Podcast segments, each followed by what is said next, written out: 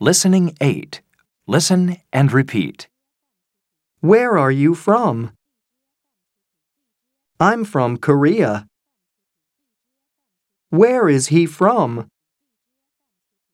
He's from Brazil. Where are they from?